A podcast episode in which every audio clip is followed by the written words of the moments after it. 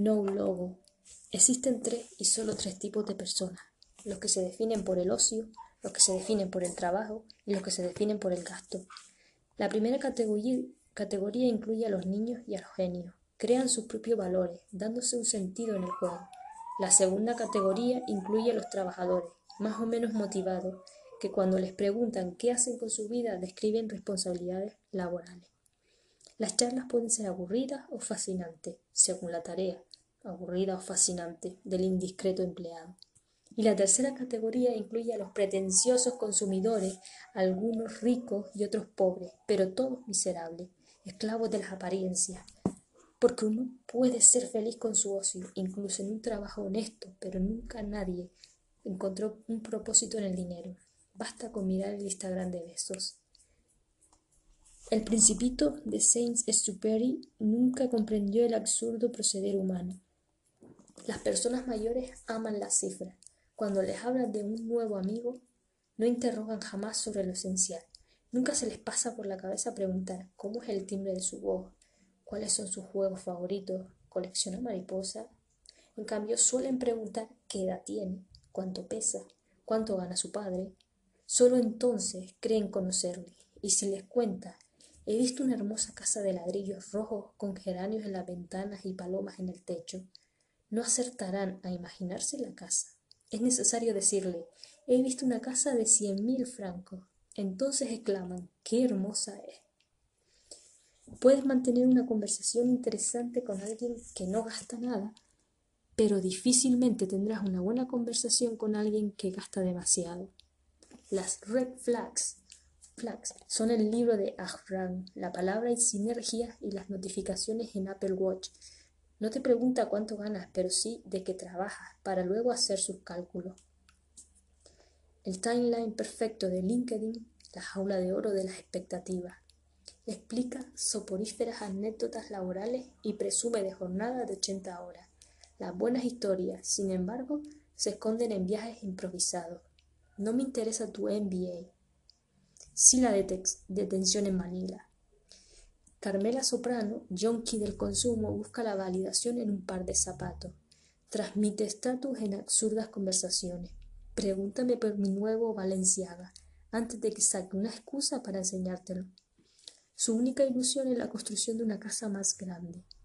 Encaja con su esquema del mundo, ella que solo se fija en los gastos, el dinero en el banco para la esposa del capo no tiene utilidad. La visibilidad se obtiene invirtiendo en ladrillo. Ignora que la felicidad material presenta fecha de caducidad. Las compras físicas no llenan el vacío existencial. ¿Qué haces cuando nadie está mirando? Jesús salido en el podcast de Montaigne reivindica el optium por encima del negotium, la realización personal a través del ocio, sin darle excesiva importancia, más de la que se merece, al trabajo. La fortaleza de Montaigne es la curiosidad de la mente inquieta. Con dinero compra independencia. El dinero bien empleado te cambia la vida. Puedes incluso, tomarlo como KPI, que defiende Boros, pero nunca te definas en él. El peligro es evidente. Si todo lo que tienes es dinero, no serás nadie el día que dejes de ganarlo. Los directivos del BOE duermen con miedo al despido. Cuanto más suben, más temen la caída. La ausencia de ahorro junto al incremento del gasto es la receta del, desastre. Para arruinar al tonto que dice Taleb, basta con de subirle el salario. La sociedad materialista te clasifica por el cargo que ocupa y la pasta dilapidada. Tú decides si ajustarte a las expectativas. Sé valiente en un objetivo sincero y el juego te parecerá ridículo. Quien encuentra un propósito no siente la tentación. Pelear por tu destino no deja tiempo para las rebajas. Señalización a crédito. Quemar dinero en marcas para decir que ha llegado. El ritual social de la clase media alta. Tú inviertes el 20% del salario en un bolso y los mayas sacrifican una cabra.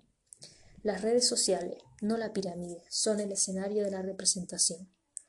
Mantén perfil bajo, la discreción es elegancia. Me gusta mi mochila Velasca y quiero convencerme que compró calidad, pero estoy pagando el logo italiano. La señalización informa indirectamente de una característica. En la búsqueda del primer empleo, los cuatro años en una buena universidad, aunque no relacionados con la tarea, informan de la valía del candidato. Comprando caro, no importa el producto, construyes el relato. El posicionamiento de Levis en valores contraculturales desafía la autoridad. El joven aspiracional proyecta autenticidad con unos vaqueros cosidos por niños birmanos. Queremos creer que hemos evolucionado, pero seguimos instintos animales. Todas las acciones incorporan un porcentaje de señalización. Solo los actos reflejos como bostezar o rascarse el trasero son 100% genuinos. Amos Bersky, no preocupado por las opiniones ajenas, nunca señalizaba.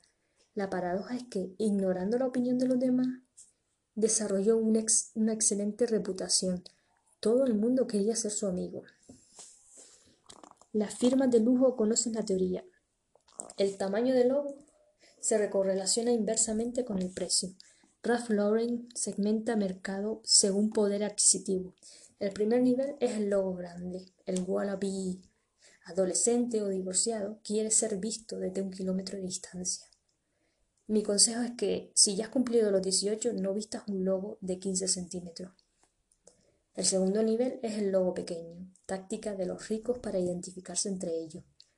¿Es un Michael Kors? Sí, qué buen ojo, chiqui. Más sutil, pero igual de ridículo. El tercer nivel no lleva logo, el mega chat. Descose el cocodrilo. Le gusta la calidad, pero no quiere ser anunciante. Las falsificaciones validan la teoría. Los bolsos del top manta son réplicas del Louis Vuitton barato, con el nombre en letras gigantes, la lógica dice que, puestos a falsificar, mejor ir con el caro.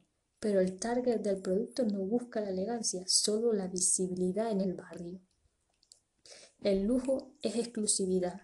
La lista de espera del Birkin son cuatro meses. Una escasez artificial, no un problema de suministro, que tenderá, tentará a la élite sobreendeudada. La clase media, eternamente insatisfecha, siempre un paso por detrás. Cuando por fin pueden permitírselo, un publicista decide que ya no está de moda. No llegan al vestido y compran el accesorio. Le venden el perfume y le dicen que sigan intentándolo. Selección sexual. Comprar posición en la escala social imaginaria. Las Instagramers son las jefas del psiquiátrico. Darwin, a bordo del Beagle, describió el comportamiento. El origen de las especies es tu manual de marketing. Todo producto evolutivo ha sido moldeado por dos fuerzas, supervivencia y reproducción, en rasgos físicos y psicológicos. Sobresale la característica más fuerte. La cola del pavo real incrementa opciones de reproducción, pero disminuye opciones de supervivencia. Es configuración dominante porque procrean antes de ser casados. Ocurre algo similar con el ejecutivo que elige el Rolex y la mujer de zapatos imposibles. El mercado sexual está lleno de trampas. El iPhone se financia a 36 meses y el maquillaje hace milagros. La información no es honesta. Yo entendí la dinámica en el reservado de la discoteca. Esa chica retuiteaba lo de no te lo folles si no tiene libros en casa, pero la ausencia de tratado de Kant nunca impidió que se bajara la braga prevalece el yo primitivo, afortunadamente. El problema del lujo es la selección adversa. El dinero atrae a los pájaros carroñeros. ¿Por qué etiquetarte públicamente en un ranking de ingresos? No parece la mejor estrategia. Si eres pobre, no quieres que se sepa. Y si eres rico, prefieres esconderlo. En las relaciones de pareja, con hombres o con mujeres, se cometen los grandes errores financieros. Tienes 20 millones en Ethereum.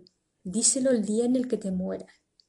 No moverte por dinero te permite darte tus propias reglas, te posiciona por encima del juego. La lección de Montaigne es la total indiferencia. Lo extraordinario del francés es que, desde el siglo XVI, te cuenta cómo vivir en la sociedad moderna.